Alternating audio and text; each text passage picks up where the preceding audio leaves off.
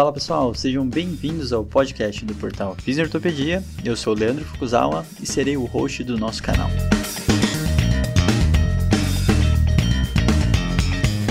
Esse podcast tem como função ressignificar o papel do fisioterapeuta em tempos modernos.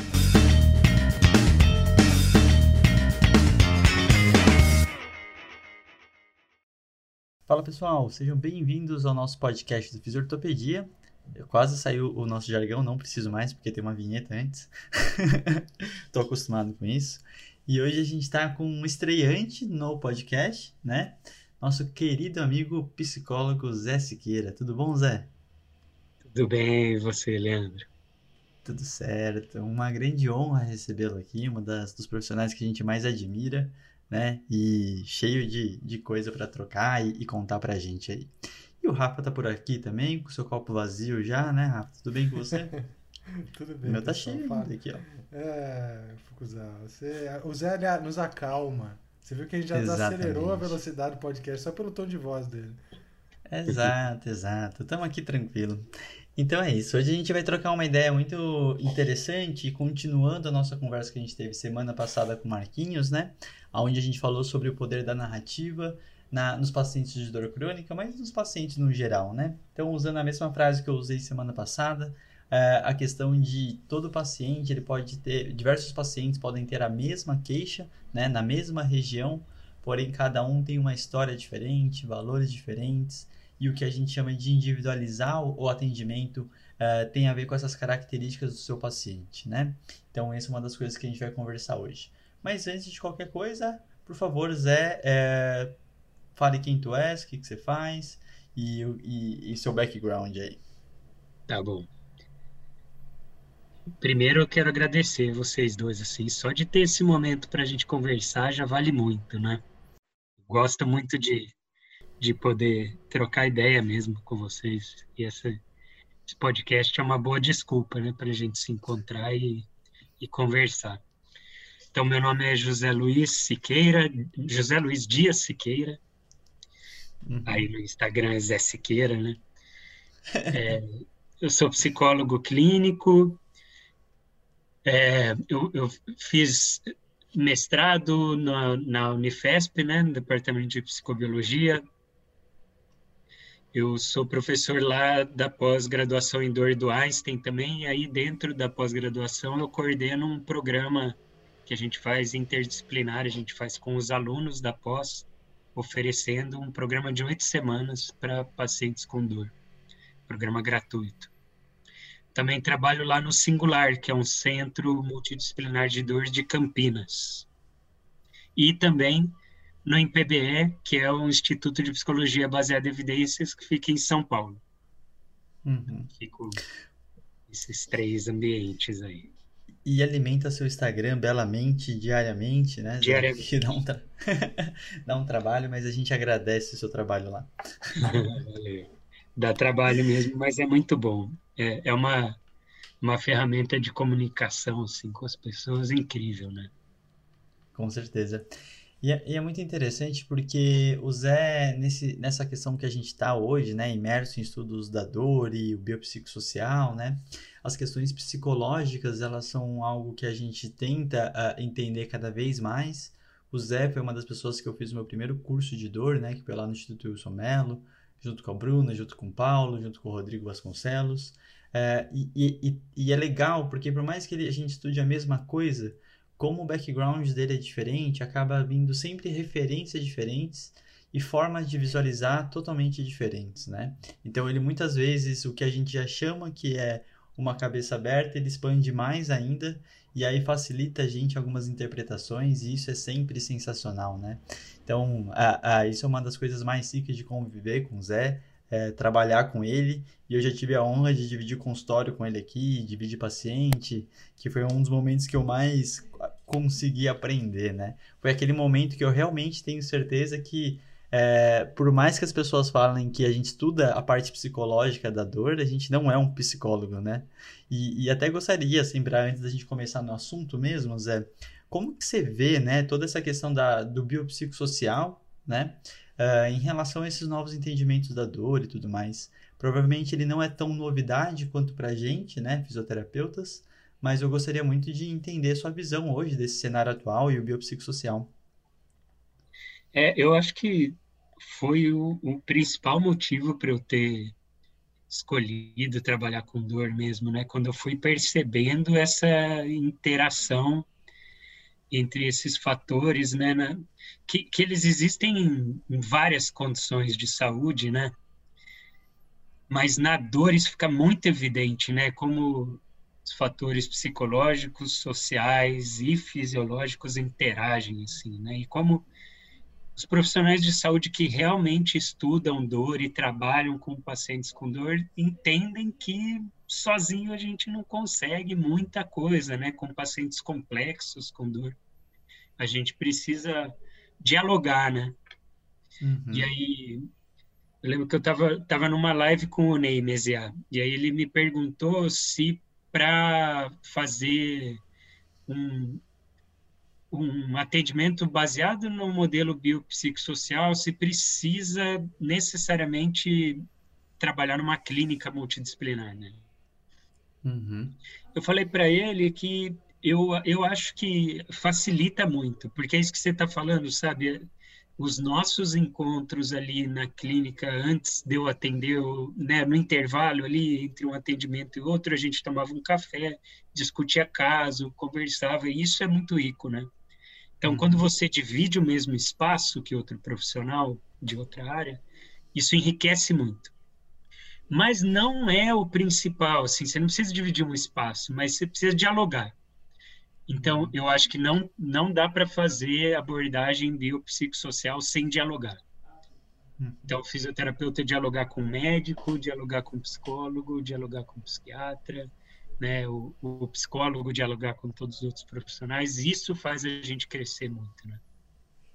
Sim, não, perfeito. E é uma coisa que eu, que eu sempre martelo muito, né? Essa questão do, do, do limite entre as profissões, ele tem muito a ver com o desconhecimento do, da atuação do outro, né? Uhum. Se eu não sei o que ele atua, o que, que ele faz, ele acaba sendo um processo de realmente dificultado, tipo, até onde que eu vou? Se você não sabe o papel do outro e o seu, é, é muito difícil de você e acaba entrando em brigas muito acaloradas, assim, né? É, e a gente vê até no Instagram, né, Zé? A gente teve essa questão, né? O, o seu curso que a gente tem dentro do Fisioterapia chama Psicólogos para Não Psicólogos, né? Psicologia para gente... não psicólogos, né? É, exatamente. E muita gente se sentiu ofendido, né? Com essa nomenclatura. Mas aí a gente sempre entende que é até um desconhecimento do que, que de como que as, a, a, os assuntos se conversam e se casam, né? É... Quer comentar alguma coisa, Zé? Sobre essa polêmica de psicologia para não psicólogos? Exato, até, eu até, até queria saber da perspectiva inversa, né? Se a gente está falando assim dos fisioterapeutas, né? Assim, como que a, os psicólogos veem isso da parte também, né? Uh, dos fisioterapeutas se vocês também falam mal da gente. Brincadeira. Você é, sabe que tem um, um desconforto, né? Uhum. E, e, psicólogos tendem a ficar incomodados muitas vezes quando veem outros profissionais é, atuando com é, intervenções que são da psicologia, né? O, o, ponto aqui é que eu, eu, eu, concordo muito com o que você falou, de que quando o profissional conhece mais sobre a outra área, fica mais fácil de saber o limite.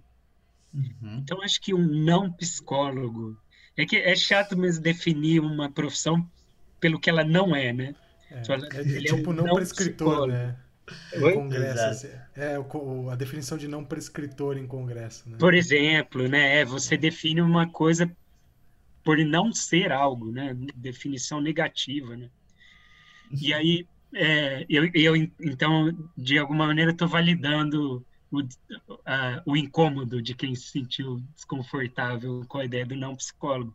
Mas a ideia aqui é assim, quando um não psicólogo começa a estudar psicologia, ele não vira um psicólogo, mas ele começa a entender melhor o que acontece. E aí todo profissional de saúde lida com questões psicológicas, quer você queira, quer não. Do tipo, uhum. o paciente começa a falar que dormiu mal, você vai fazer o quê? Você vai falar, não, isso aqui não posso falar sobre sono, porque sono não é minha área. Né? Talvez ele falou, não, eu fiquei chateado. Hum, peraí, não, muda de assunto. Como a gente vai fazer, né? Sim. Ou seja, o paciente fala assim, ó, fico muito preocupado de ter mais dor quando eu faço esse movimento. Não, mas aí preocupação, eu não trabalho com preocupação, né? Eu só trabalho com movimento. Preocupação uhum. tem que ir para uhum. outro departamento.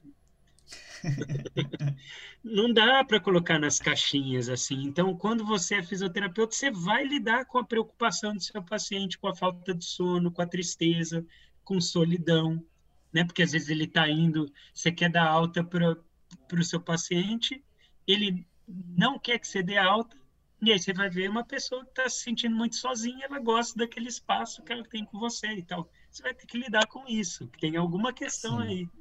E se você não estuda psicologia, né, ou não estuda esses aspectos, na verdade, né, essas coisas passam batido, né? Sim.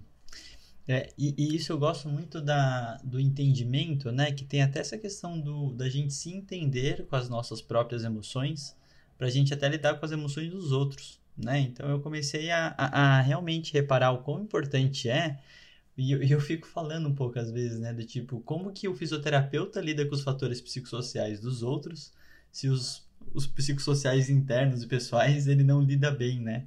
Então, obviamente, lidar com as, os problemas dos outros é muito mais fácil do que com o nosso, né? Mas, de qualquer forma, essa ausência de conhecimento e clareza de diversos aspectos, né? Eu acho que é uma dificuldade muito grande de você pensar que você vai abordar ou lidar ou ajudar a outra pessoa a perceber alguns aspectos, né?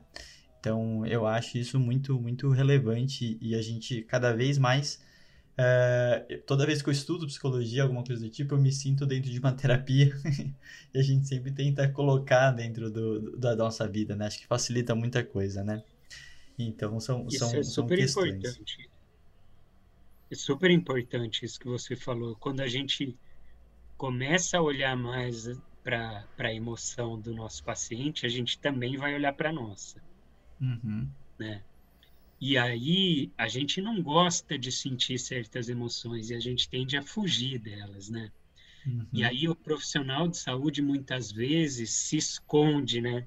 Se esconde dentro de um jaleco, se esconde numa linguagem cheia de jargão que ninguém entende, se esconde numa aparente neutralidade diante dos fenômenos psicológicos que é falsa, uhum. porque no fundo você está sentindo, né?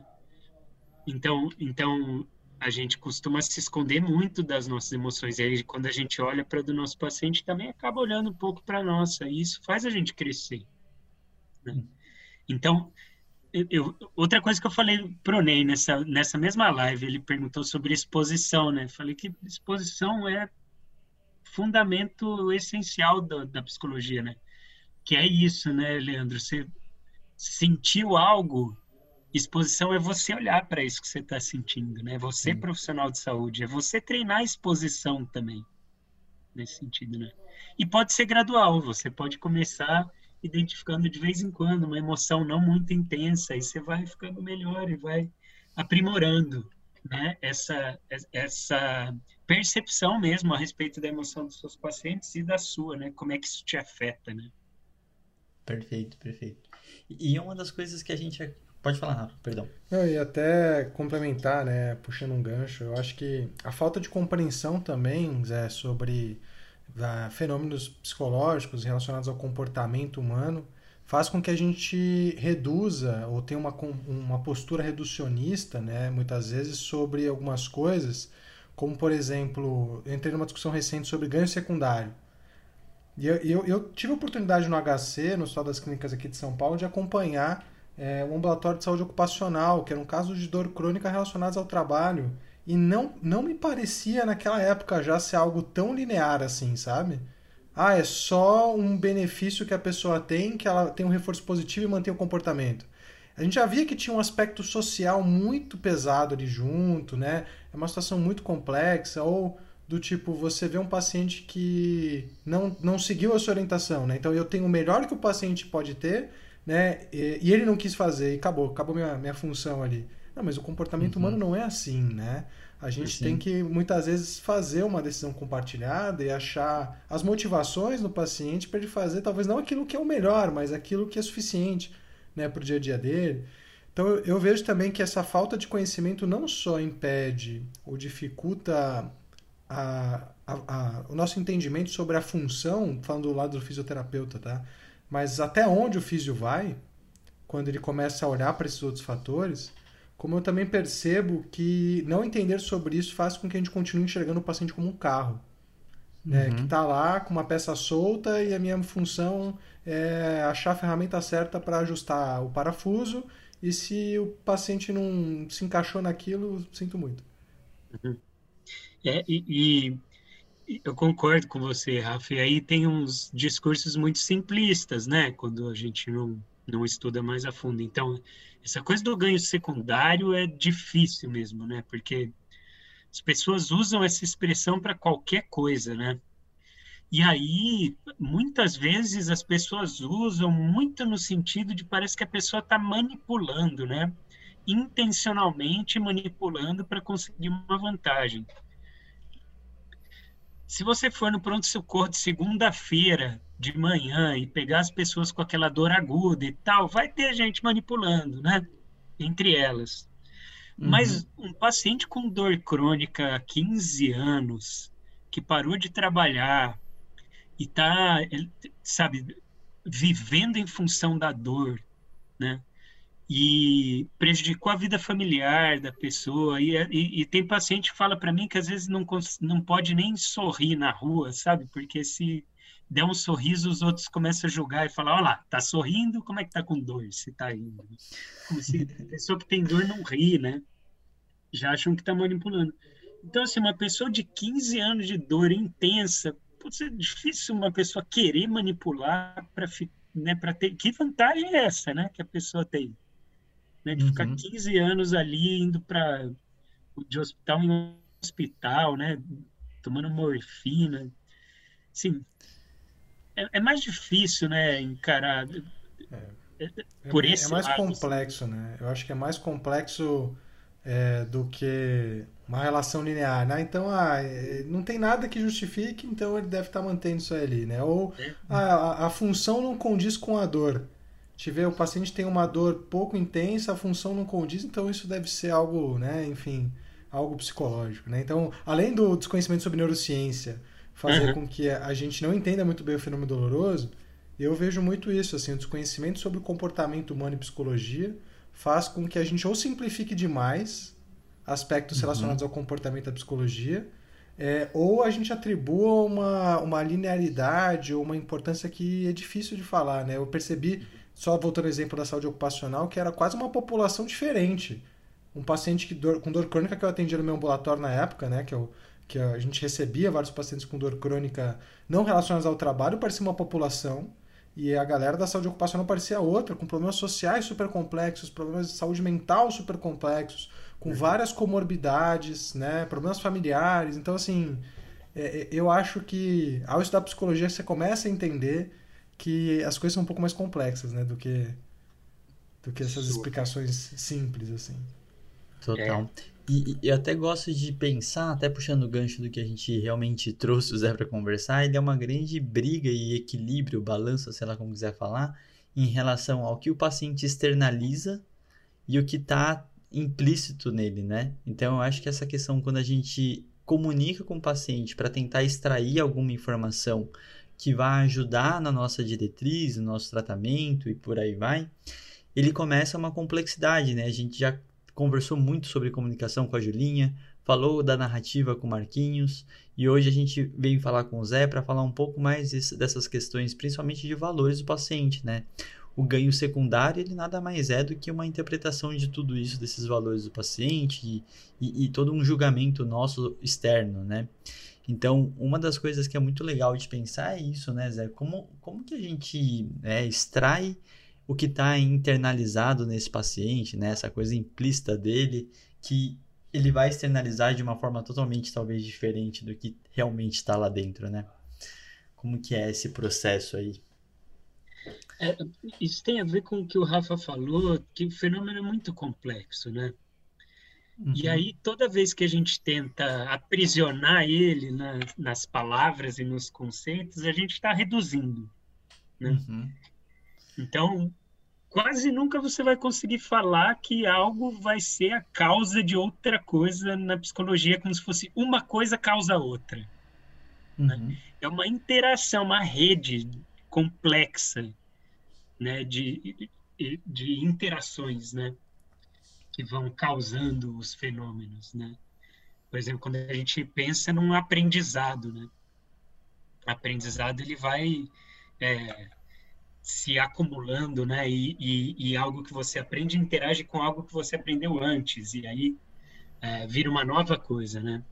Então, sempre que a gente se depara com um paciente na nossa frente, o que a gente tem que entender é que tem uma história ali.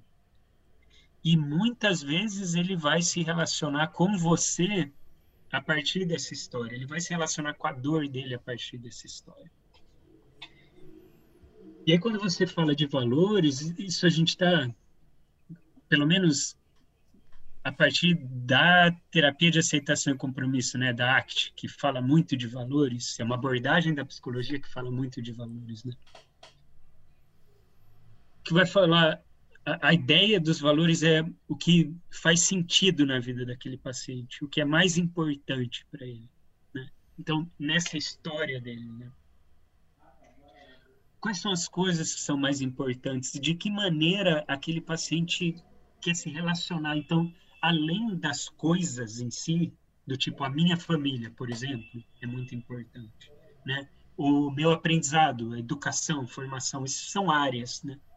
Mas mais do que isso é como a gente quer se relacionar com isso, como a gente quer é, se aproximar dessas áreas que são valiosas, né? Então, por exemplo, é, educação e formação é importante para todo mundo aqui, para nós três, para quem mais está aqui participando, né, é, com a gente, e para quem está ouvindo, eu imagino que educação e formação é algo importante.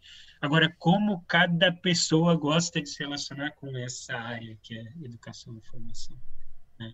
Então, algumas pessoas vão gostar de estudar teoricamente, a outra pessoa aprender mais na prática, a outra fazer experimento. Né? Isso são exemplos de relacionamentos diferentes com uma mesma área valiosa. Eu posso val, val, é, valorizar muito o contato com a minha família, mas pode ser um contato mais próximo, pode ser um contato mais amoroso, um contato um pouco distante, mas ali presente. Né? Uhum. Então, como a gente quer se relacionar com essas coisas? E aí, quando a gente vai identificar os valores com os nossos pacientes, a gente tenta ir se aproximando disso. Uhum. Porque, na real, é isso que o paciente está buscando. É, é, sempre isso que a gente está buscando. O problema é que, às vezes, a gente busca isso por um caminho meio torto. Né? Então, o, o, Rafa falou do exemplo do paciente ali que, de repente, é, ele tem uma uma maneira de mostrar a dor que não é a maneira com que os outros profissionais de saúde esperam que ele mostre, sabe? Parece uma coisa muito exacerbada. E a primeira reação do profissional de saúde, então, é falar: ah, ele está querendo chamar atenção, por exemplo. Agora, pensa a gente aqui. A gente está fazendo um podcast. Se ninguém ouvir, faz sentido? a gente fazer o podcast. Né? A gente quer chamar atenção. Só que a gente está querendo chamar atenção de uma maneira que é mais ou menos funcional, né? Sim. Então, percebe como, na verdade, muitas vezes a busca do nosso paciente, ela é legítima, ela é válida. Chamar atenção é uhum. é algo válido. O problema é como a gente vai chamar atenção. Então, na psicologia, a gente tenta ir identificando isso que você falou, né, Leandro, do que tem por trás ali dos fenômenos, né, o que, tá, o que, que não está sendo dito, e a gente busca também identificar o que, que tem de válido e de legítimo ali. Uhum. E é quase que direcionar a energia, sabe? a energia está indo para um caminho, mas ela tem uma função boa. A gente aproveita essa energia para direcionar para um caminho melhor, digamos assim. Então, usar uma, vou usar uma analogia que é, provavelmente você vai gostar. Se você vai dançar com uma pessoa e ela tá parada, é mais difícil você colocar essa pessoa em movimento. Uhum. Agora, se ela já está no movimento e você vai dançar com ela, a hora que você pega ela, você vai no movimento dela, né? E aí você usa aquele movimento para o seu movimento também, né? Então, psicologia tem muito desse aspecto da dança, sabe? A gente identificar o movimento e ao invés da gente combater o movimento, por exemplo, no, no exemplo do Rafa, seria falar: Ó, oh, você está querendo chamar atenção, isso não é certo, né? Ao invés uhum. da gente enfrentar isso, a gente busca e direciona essa energia para o que é mais válido ali, né? Sim. Então é como uma dança, sabe? A gente vai identificando para onde está indo esse movimento uhum. e a gente vai no movimento para ir direcionando para o lado que a gente acha mais saudável. Ah, muito legal isso. Gostei muito da analogia. e aí, dentro desse processo, eu acho que tem um pouco disso, né? A gente vem de uma. Acho que o biopsicossocial mostrou isso muito para o fisioterapeuta, o quão intervencionista a gente é. E eu utilizo muito esse exemplo em aula, né? E falar muito de. Eu sempre pergunto se alguém já fez terapia na vida, né? E aí eu falo assim: quando você fez a terapia, por acaso ele começou a te falar o que fazer? Como fazer? Né? Então, assim, o psicólogo que, que, no geral, é bem treinado, ele não está se preocupando em dar as ordens. E ele não vai, você não vai ter uma lista de cinco coisas para se fazer antes de dormir, por exemplo, né? Então, tem todo um processo de invocação que você tem que fazer com esse paciente, né? A gente usa muito isso na entrevista motivacional. É... E eu queria que você falasse um pouco disso, né? Como que é esse processo de eu trazer esse o que está por trás, né? E, e gerar esse movimento inicial que eu acho que vai cair num processo que a gente fala muito, né, e Ana Maria até que para não mentir, da, da questão da autonomia e autoeficácia desse paciente, né? Porque esse movimento tem que vir dele. Esse movimento não pode vir da gente como terapeuta, né? E, e a questão de você fazer esse, esse movimento vir de dentro, né? É um negócio que é muito complexo, né? Então, fala um pouquinho pra gente desse processo aí, que eu acho que é, que é bem legal. Boa. Isso é super importante mesmo. Você falou várias coisas importantes, né? Você falou de autonomia, né? E, e, e autonomia é, é um preceito básico para ver motivação que se sustente ao longo do tempo, né? Uhum. Que é tal da motivação intrínseca, né? Uhum. É, que é essa ideia de você fazer algo não porque você está querendo atingir algo externo a você, né? Mas porque aquele algo é valioso por si só, né? Então, por exemplo, quando a gente vai fazer um questionamento sobre valores, né? Tem um, tem um exercício que é assim, ó. Leandro, fala uma coisa importante para você. Qualquer coisa importante. Meu vinho. O vinho. Por que, que o vinho é importante? que ele me traz um conforto. E por que que trazer conforto é importante? Porque a gente se estressa muito, né? E, e por que que seria importante trazer conforto para esse estresse? Para equilibrar esse todo esse processo, né? De e por que que equilíbrio é importante? Para a gente não atingir limites que o corpo não daria conta, né? E não e por que que não atingir limites é importante? Tá ficando complexo, hein? é, porque provavelmente a gente sai do, do. Não sei nem como falar, né? Pronto, do, ó, do, é aqui que eu queria parei. chegar com você. Tá. Porque chega uma hora que não dá nem para falar direito. Uhum. A nossa mente quer sempre dar um porquê e achar um porquê mas tem coisa que criança daria uma resposta bem antes de você, Leandro, uma resposta para gente. Fala, porque eu gosto, porque é assim, sabe? E tem coisas que é assim, eu gosto, né? É bom. E porque sim, porque sim é uma ótima resposta para valores, assim, porque tem, uma frase, Zé, que você, eu escutei você falando uma vez para mim em algum lugar, não lembro onde foi, uma conversa nossa que é eu me dou o direito de não entender. É, às vezes é isso. Porque tem uhum. coisas que não é pra gente entender, é só viver, né? É só vivenciar. E aí, então, mas aí, esse é o paradoxo da psicologia, né? Porque a gente usa palavras para tentar chegar em coisas que não são aprisionadas na palavra, né? Então, tem, tem uma é... coisa, desculpa te interromper, mas assim, isso, isso eu acho muito legal. Eu, eu sempre falei isso com o Foucault, né? eu fiquei muito tempo dentro da meio que né, fazendo na, onde eu estudava na parte de mestrado doutorado, Instituto de Neurociência e Comportamento aqui na USP, ele fica dentro da psicologia. Então eu fiquei quase sete anos convivendo com psicólogos e tinham várias coisas que aconteceram quando eu meio que fui migrando de volta para físio, né? É, eu lembro de conversar muito com o Foucault sobre na, na época a gente conversava sobre dor, né? E aí a gente falava sobre cognição, por exemplo. Ah, cognição é um fator importante. E aí eu pensava na minha cabeça, né? poxa, é, que tipo de cognição, assim, é função executiva? É atenção? Né? Porque eu entendo, eu sempre entendi que linguagem era uma, uma coisa muito pequena dentro do que a gente entende ou que a neurociência entende de cognição. Mas, uhum. pelo menos a nossa área da físio, a gente resumiu cognição e aspectos emocionais, ou cognitivos, né, emocionais, meio que misturados, como pensamento e linguagem. Uhum. Quando é muito maior do que isso, né? E, e aí eu, eu sempre vi esse movimento dentro da psicologia, que eu acho que é uma coisa muito paradoxa, né? Que, por exemplo, você pega o behaviorismo radical, ele quis abolir, ou na verdade quis estudar o comportamento verbal como algo isolado, né? Mas como algo que você não deveria levar em consideração para entender o indivíduo.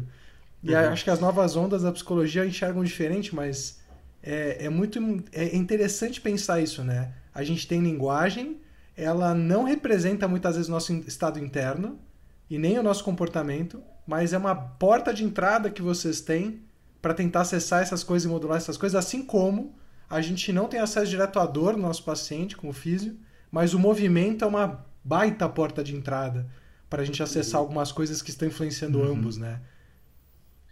É, e, e, e, o ponto aqui, e, e a, essa é a principal crítica que se faz à análise do comportamento, né? O behaviorismo, assim, é ter ignorado quão o tamanho da influência do, do comportamento verbal, né? Do, dos aspectos cognitivos, assim, nesse sentido, mas da linguagem, né?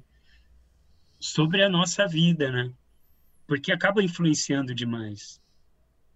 Então, quando o Leandro fala, por exemplo, né, dessa coisa da a gente vai usando a linguagem no, no consultório para tentar identificar essas coisas que são difíceis de falar, porque estão além da, dessa linguagem né, verbal e analítica, né, e racional nossa, né? Então, isso vale tanto para o que é valioso, né, os valores e tal, esse exercício que eu fiz com o Leandro, de ele chegar e falar, putz, não sei mais como explicar por quê, né? Porque chega uma hora que porquê se dá, perde, né? E vale também para o que é difícil de lidar, né? Porque aí, chega, aí tem o outro lado. Essa nossa mente que os analistas de comportamento nem gostam de usar essa palavra, né? Mas essa palavra é, ela é boa. Eles vão falar que você é mentalista, né? Hã? É, é mentalista. É. Mas é uma palavra boa. Se a gente usar ela como uma metáfora para algo, é, e, e, e, o, que, que é mente, então? É esse processo de ficar é, relacionando coisas. Né? A mente é quase que um, seria melhor se a gente escrevesse como um verbo, tipo mentar, que é se relacionar às coisas, né? A gente vai relacionando um monte de coisa automaticamente. E parte disso tem uma função muito importante que é solucionar problema, né? A gente usa muito esse recurso para solucionar problema. Então, por exemplo, agora eu falo para vocês dois aqui. A gente está preso, você está preso, cada um de vocês está preso na sala onde vocês estão. Vocês têm uma chance de sair, só que vocês têm que falar o plano antes. Vocês não podem fazer, vocês têm que falar o plano. O que, que vocês fariam? Qual seria o plano para sair da sala? Qualquer Vai, coisa. Rafa, já passei, Já, já fiz meu teste, agora é você. o meu plano para sair da sala. Vale é. usar pessoas. Vale a... tudo. Vale tudo? Poxa, você só, pedir... a única coisa é que você tem que contar antes. Eu ia pedir ajuda para minha esposa aqui, né? Pronto. Pronto. Pedir ajuda para a esposa. O que, que você faria, Leandro? Não foge, não. Ah, droga. Bom, já que eu não tenho uma esposa, eu tenho o Renan que mora aqui comigo, eu pediria Pronto. ajuda para ele. Pedir ajuda. Pedir ajuda. Você poderiam ter falado, ah, chutar a porta, ligar para alguém, ligar para o chaveiro, sei lá. Mas olha o ponto. Vocês não precisaram fazer. Uhum. Esse recurso de solucionar problema, ele funciona de um jeito que a gente pode pensar e fazer depois. Uhum. Então as palavras vão ajudar nesse sentido. Você pensa, né? Eu posso fazer aquilo. E aí você pode falar assim, não, não, mas isso acho que não vai funcionar. Talvez seja melhor essa coisa, né? E a gente vai usando esse recurso. Só que isso funciona muito bem, por exemplo, para sair de uma sala trancada. Mas é mais difícil funcionar de coisas que estão dentro da gente. Uhum. Emoções, pensamentos negativos, a dor. Como é que a gente sai da dor? A gente pode tomar remédio. Remédio não funcionou. E agora? O que, que o paciente faz, né? E tudo que ele quer é não sentir dor, né? Uhum. Então, é, é, aí é difícil a gente desligar essa coisa da mente que fica buscando solucionar problema, porque para certas coisas não vai resolver. E, isso é muito legal, Zé, porque assim, é, a forma como muitas vezes, acho que por uma questão cultural, né, de relação médico e paciente, terapeuta-paciente, né, no geral, é, o, o, o paciente já chega limitado para contar a sua própria história. Porque são poucos que têm a capacidade de escuta. Então, isso que você está falando, até do verbalizar, que a gente já está falando que ele é uma das etapas que pode ser ação ou não, né? Ele já vem cortada de raiz. Porque o cara vai chegar na frente e ele vai falar assim: Eu tenho dor no joelho. Uhum. E ele não sabe nem o que, que ele pode contar ou não pode, né? E eu até falei no podcast passado com o Marquinhos do tipo: Me interessa muito saber quando alguém me fala que tem 10 anos de dor e o que, que desses 10 anos ele vai me contar, né? Porque ele pode contar o que ele quiser, são 10 anos de dor. Então, assim, ele não vai me contar 10 anos, mas ele vai me contar os pontos mais importantes desses 10 anos. Como? Não faço ideia. Né? Mas ao mesmo tempo eles podem chegar e falar assim: Eu tenho uma dor na lombar, faz 10 anos. Ah, já fiz um negócio outro e ponto, parou. E não contar mais nenhum evento, né? Então eu acho que quando a gente fala até dessa questão de é, extrair do paciente, está muito relacionado a, a isso, né? É, entender que tem mais coisa do que aquela queixa e se vier literalmente só a queixa, a gente não consegue fazer nada com aquilo, né? E, e entre aspas, a, a, brincadeira hoje é isso. Como que eu extraio alguma coisa que me ajude nesse processo terapêutico dele, né? Uhum.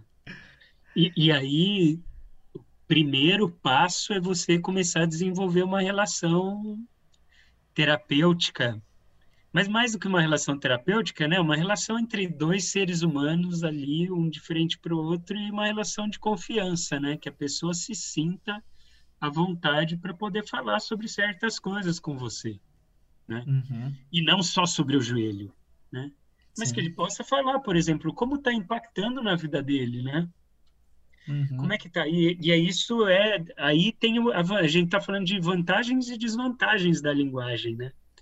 Então agora eu falei de uma desvantagem que é essa coisa da gente usar a, a capacidade de solucionar problema que a gente quer usar para tudo e aí a gente se perde. Mais uma vantagem é a gente poder é, compartilhar com outra pessoa coisas que a gente vivencia e sente e que vão influenciar muito nisso que a gente chama né, desse fenômeno né, da, da dor. Sim. Então, e, e, aí a partir dessa relação, você aprender a, a escutar, né, de uma forma efetiva, né?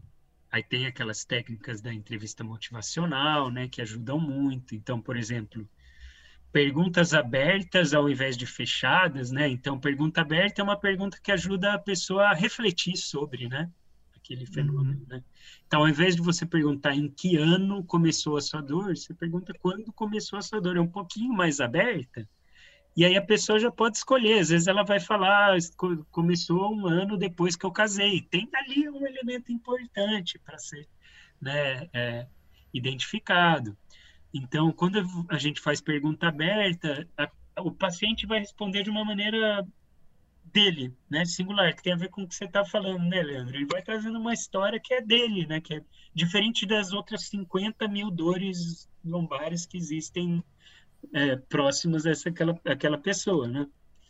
É, e, e aí outra coisa que pouca gente é, usa, a, a, gente até usa, mas não muito conscientemente, né? Que é refletir, né? Uhum. Que é aquela coisa de quando o paciente está falando, às vezes, se você usar muita pergunta aberta, fica a conversa fica meio interrogatório, né? Uhum. E aí é chato isso também, não é. flui. Então, muitas vezes você pode usar essas reflexões que são você simplesmente repetir, né, o que o paciente acabou de dizer, ou com as suas palavras, ou com as palavras mesmo do paciente, ou você elabora o que ele falou e, e entende do seu jeito e compartilha com ele, né, o que ele acabou de falar. E isso faz a conversa fluir. Então, tem essas maneiras da gente ficar melhor em conversar com os nossos pacientes para que a, a, a, comunicação flua, né? Sim, eu acho que é, é, legal de pensar que a, comunicação é uma ferramenta, né? A é gente... É eu, eu, eu, eu, lembro quando a gente, eu e o Foucault, a gente foi fazer a, né, a formação de entrevista motivacional é, lendo o livro, né, é, assim, a gente come, você começa a entender e dar nome, na verdade, a coisas que você fazia e não sabia, né, do tipo, as perguntas fechadas e diretivas, elas são excelentes quando você quer, por exemplo, eliminar alguma coisa. É mais fácil você eliminar um red flag, por exemplo, se você for com perguntas assertivas e fechadas. Vai a pergunta aberta é é, é, e a pergunta aberta é ótima para refletir, mas se você só fizer pergunta aberta, muitas vezes você não extrai nada. E às vezes você uhum. tem que uhum. mesclar a pergunta aberta refletir de volta. Às vezes você tem que refletir para o paciente, você está percebendo uma ambivalência na fala dele, né? Ele quer muito, mas ao, ao mesmo tempo ele dá uma justificativa para não fazer. E aí você vai mesclando essas estratégias para, é, ao mesmo tempo, né? Você está no estudo transversal com aquele paciente, ele tem uma história, ele tem uma narrativa, como o Foucault falou, que ele vai contar para a gente. E você tem que usar essas ferramentas para conseguir excluir o que você precisa excluir, extrair o que é importante e ajudar ele a fazer sentido daquilo, né? Então, assim, a gente começou talvez a entender que isso, putz, não serve só, não é só para psicólogo, né? O educador físico é se beneficiar disso, o nutricionista é se beneficiar disso, um físico se beneficia disso, um médico é se beneficiar disso, né? Assim como a gente já sabe que informar não é educar, é, a gente sabe que o médico chegar para o paciente e falar, você precisa parar de fumar, isso não quer dizer nada. Todo mundo sabe disso, na verdade, você não precisava falar isso, né? Não mais, hoje em dia.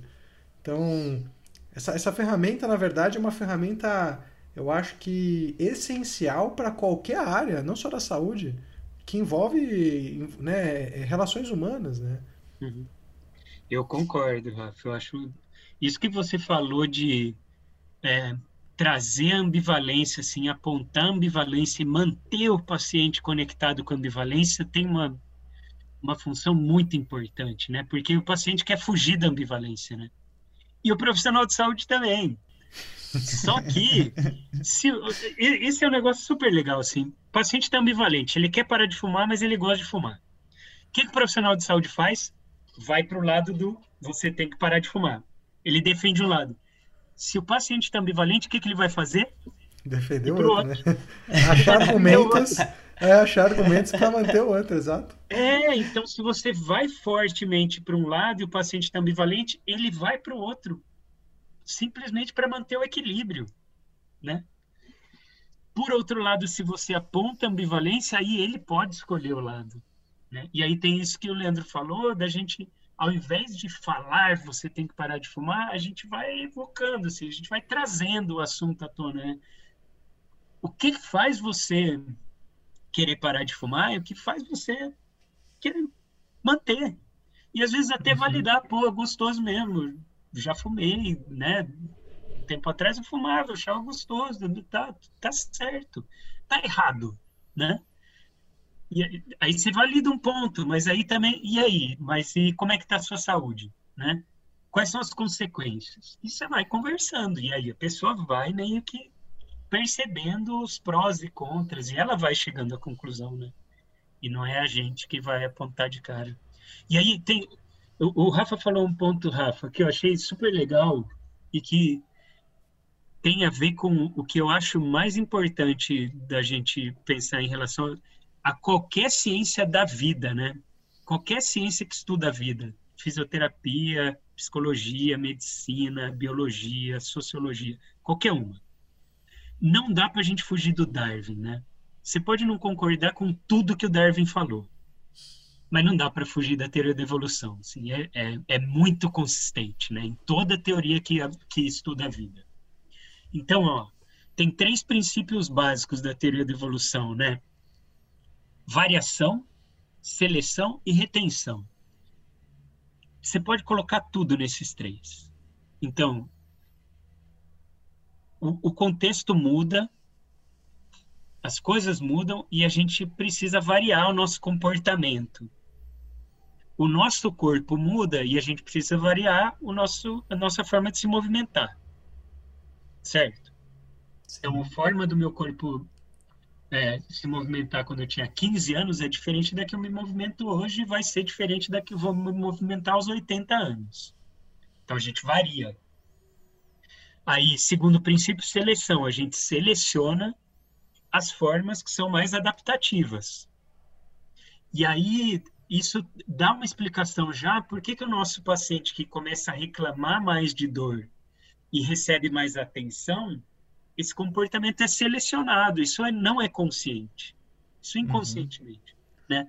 Então, você falou, né, Rafa, aquela pessoa que chega lá no pronto-socorro, as pessoas falam, ah, ela tá é, ganho secundário, ela tá, ela não tem tanta dor assim e tal, mas às vezes é um comportamento selecionado ali, de várias vezes que ela se comportou assim, e a equipe de saúde deu mais atenção, deu o remédio que ela queria, e não é nem que ela tá bolando ali, falando, ah, vou fazer assim para conseguir tomar o remédio. O corpo dela sabe isso.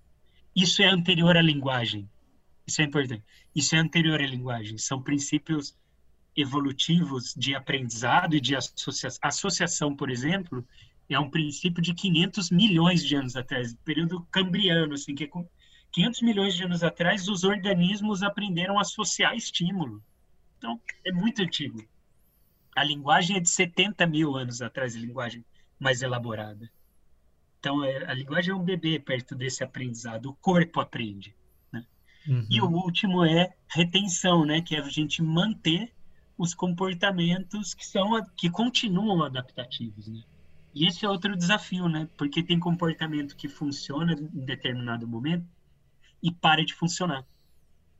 Só que às vezes, por ter funcionado em um determinado momento, a gente mantém então, por exemplo, a pessoa aprendeu que para aquele para aquela dor que ela tem, ela precisa tomar aquela medicação. E isso pode ter funcionado durante algum tempo. Mas talvez faz três anos que não funciona mais e a pessoa continua tomando a mesma medicação, né? Porque aí é um processo mental de falar como funcionou uma hora, vai continuar funcionando. Uhum. E o que a gente vai fazer às vezes na, na, na psicologia é falar: tá funcionando? Tá te ajudando? O que, o que funciona?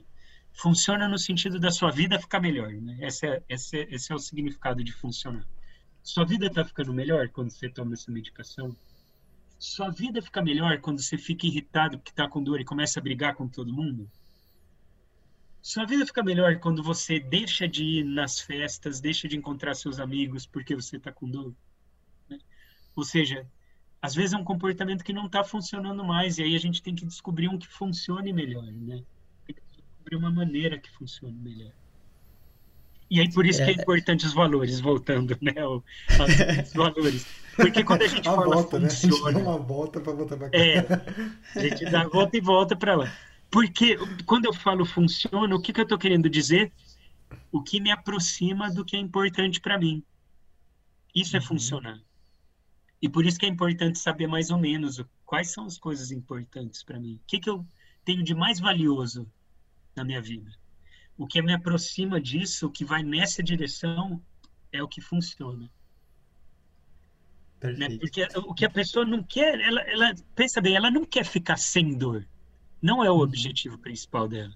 Faz esse exercício com o seu paciente. Fala assim, então, ó, se eu te der um anestésico que tira completamente sua dor, mas você vai ficar, você tem que ficar deitado, sem abrir o olho e sem falar com ninguém.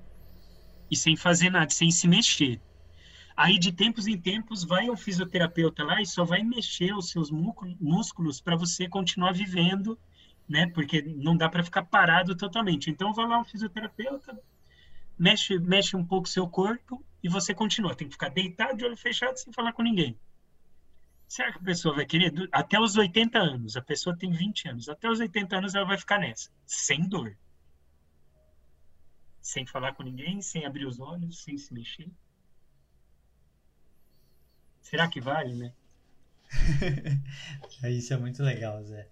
E, e, e, eu acho bem legal, assim, é uma conversa meio infinita, que infelizmente a gente tem que encerrar, por causa do tempo. E vou até pedir para você fazer suas considerações finais. Primeiro vou pedir do Rafa, e aí depois o Zé terminar também e falar um pouco, acho que até continuar um pouco do que você falou, acho que além do verbal, né?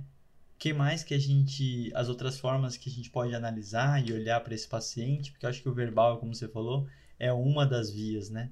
Mas eu vou pedir para o Rafa primeiro palavras finais de esperança e alegria, e depois o Zé faz o encerramento dele.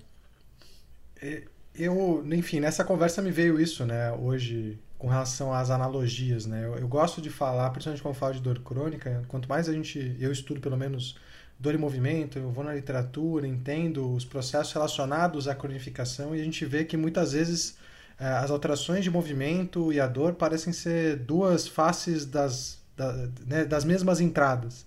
As mesmas alterações cerebrais relacionadas à conificação, uh, os mesmos fatores que mantêm muitas vezes o paciente com dor por mais tempo do que deveria, mantém o movimento também alterado.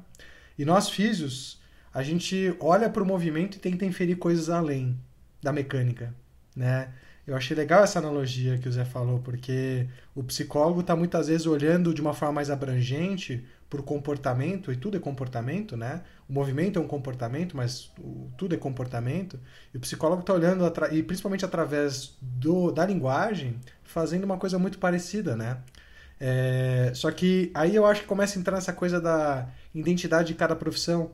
Que enquanto a gente está olhando para o movimento, para o comportamento motor inferindo que tem coisa além, que aquela antecipação em excesso, aquela proteção toda, pode ser algum, algum comportamento né, de ansiedade ou medo relacionado àquela tarefa. Isso pode refletir uma crença inadequada sobre uh, a relação entre dor, lesão e movimento do paciente. O psicólogo muitas vezes vai estar olhando para, é, da mesma forma, através de outra porta e vai estar acessando outras coisas, né? Então, assim, só porque a gente está descobrindo que a gente pode usar ferramentas parecidas, não quer dizer que a gente está tratando as mesmas coisas ou olhando para as mesmas coisas, né? E eu gosto uhum. de, uma, de uma imagem que eu já vi o Zé colocar, que são os vários especialistas tentando olhar para pontos diferentes do elefante, né? E ninguém está entendendo o que, que é aquilo. Um fala que é a tromba, outro fala que é o rabo, mas é, tá cada um olhando para a mesma coisa, a mesma pessoa complexa de um prisma diferente, único, né? E, e assim, a gente não tá nenhum isolado vendo todo, né? Então, isso que eu acho mais legal, assim, eu suspeito para falar porque eu acabei adentrando cedo no estudo de assuntos relacionados à neurociência, comportamento, psicologia, e para mim eu acho que faz muito sentido a diferença das profissões, talvez justamente por isso. Né? Justamente porque eu, eu consigo enxergar dessa forma, assim, a gente entender mais sobre psicologia, comportamento, ah, coisas que motivam, comunicação como uma ferramenta terapêutica não quer dizer que eu vou começar a olhar para um paciente e tentar tratar a relação, é, sei lá, né, do casamento da pessoa, ou para uma frustração com relação ao trabalho, não é minha função. Né? Mas eu estou usando a mesma, uma ferramenta parecida para extrair as coisas que me cabem. Né? Então, enfim, essa reflexão vem inclusive hoje dessa analogia, porque hoje eu vejo o quanto que nós extraímos do comportamento motor sem saber, enquanto a gente achava que estava olhando só para a mecânica. Uhum. E aí eu vejo né, que o psicólogo muitas vezes, ou através do comportamento verbal, acaba fazendo a mesma coisa, né? Através de uma palavra, de uma associação, começa a tentar entender coisas muito além. E só para passar minha palavra para o Zé, porque a gente está aqui para escutar o Zé, É, eu, eu gostei muito de uma frase do livro, de um livro que você me indicou, Zé, do Stephen Hayes, que é o The Deliberate Mind, eu acho que é o nome do livro, né? Uhum. Que tem uma hora que ele fala sobre a diferença de do comportamento por valores e por objetivos. Isso me marcou, assim, até como pessoa, né? Que é, enquanto você se comporta por um objetivo, você invalida o processo todo, porque enquanto você não chegou lá, você não chegou lá. Então, enquanto você não chegou lá, não tá bom, né? E aí quando você chega no objetivo acabou e você tem que procurar um próximo e muitas vezes isso pode ser até no sentido oposto daquele que você vem caminhando. É, uhum. É, e, e, o paciente às vezes está se comportando por objetivos, né? Reduzir a dor, melhorar sei lá o quê, coisas pontuais.